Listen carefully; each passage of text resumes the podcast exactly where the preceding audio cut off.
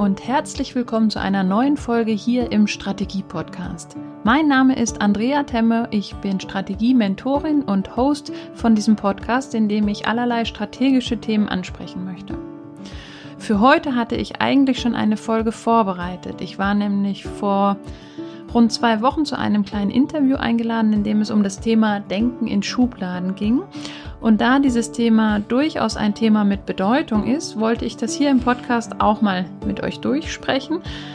Aber irgendwie kam heute alles anders.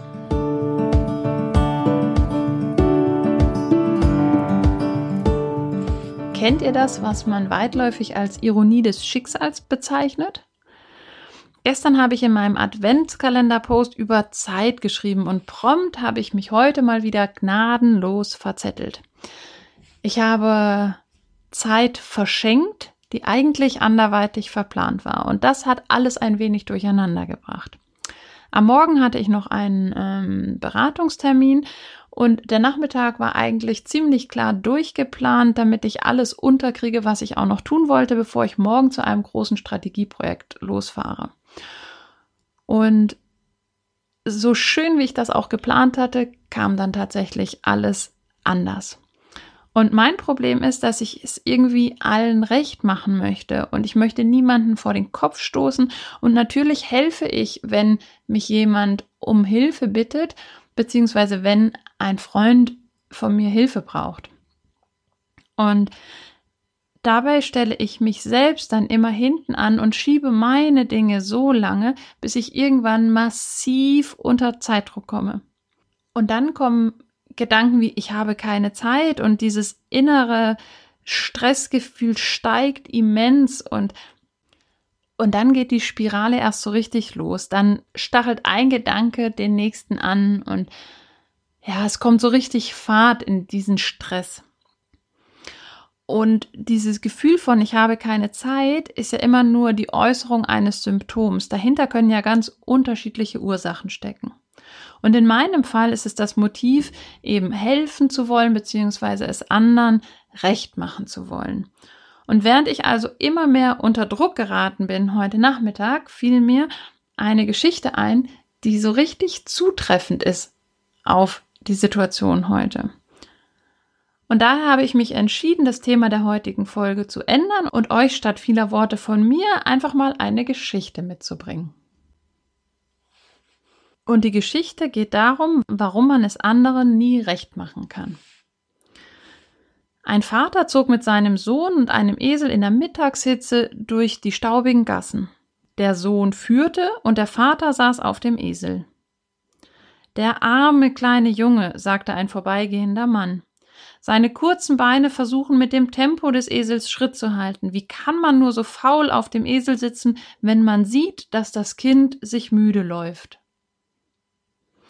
Der Vater nahm sich dies zu Herzen, stieg hinter der nächsten Ecke ab und ließ den Jungen aufsitzen. Es dauerte nicht lange, da erhob schon wieder ein Vorübergehender seine Stimme. So eine Unverschämtheit. Sitzt doch der kleine Bengel wie ein König auf dem Esel, während sein armer, alter Vater nebenher läuft. Dies tat nun dem Jungen leid, und er bat seinen Vater, sich mit ihm auf den Esel zu setzen. Ja, gibt es denn sowas? sagte eine alte Frau. So eine Tierquälerei. Dem armen Esel hängt der Rücken durch und der Junge und der alte Nichtsnutz ruhen sich auf ihm aus. Der arme Esel. Vater und Sohn sahen sich an, stiegen beide vom Esel herunter und gingen neben dem Esel her. Dann begegnete ihnen ein Mann, der sich über sie lustig machte.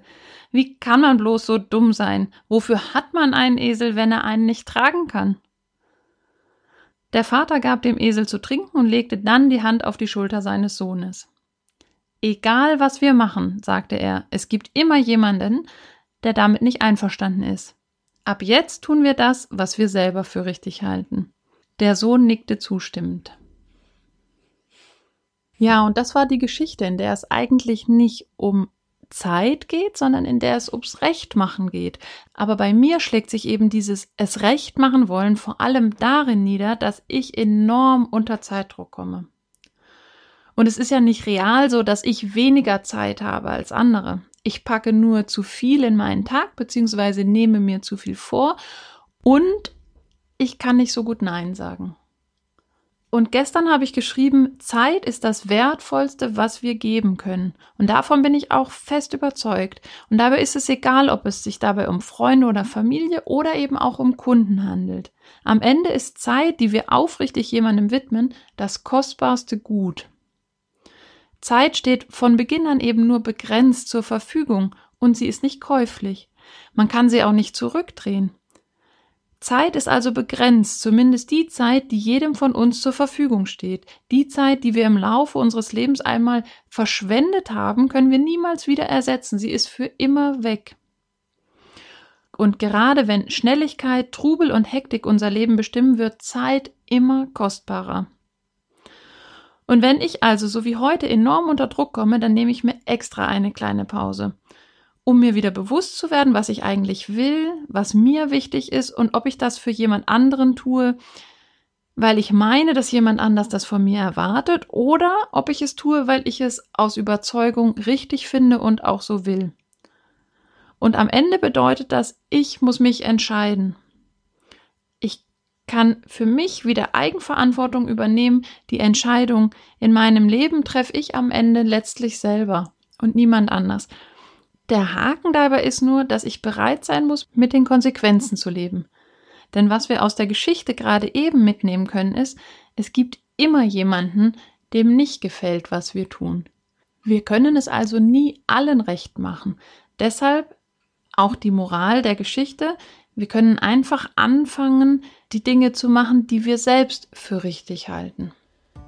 Ja, und damit bin ich auch am Ende der heutigen Folge, auch wenn das tatsächlich eine sehr kurze Folge geworden ist. Über das Thema Zeit reden wir sicher in den nächsten Wochen nochmal ausführlich und vielleicht auch über das Thema Denken in Schubladen.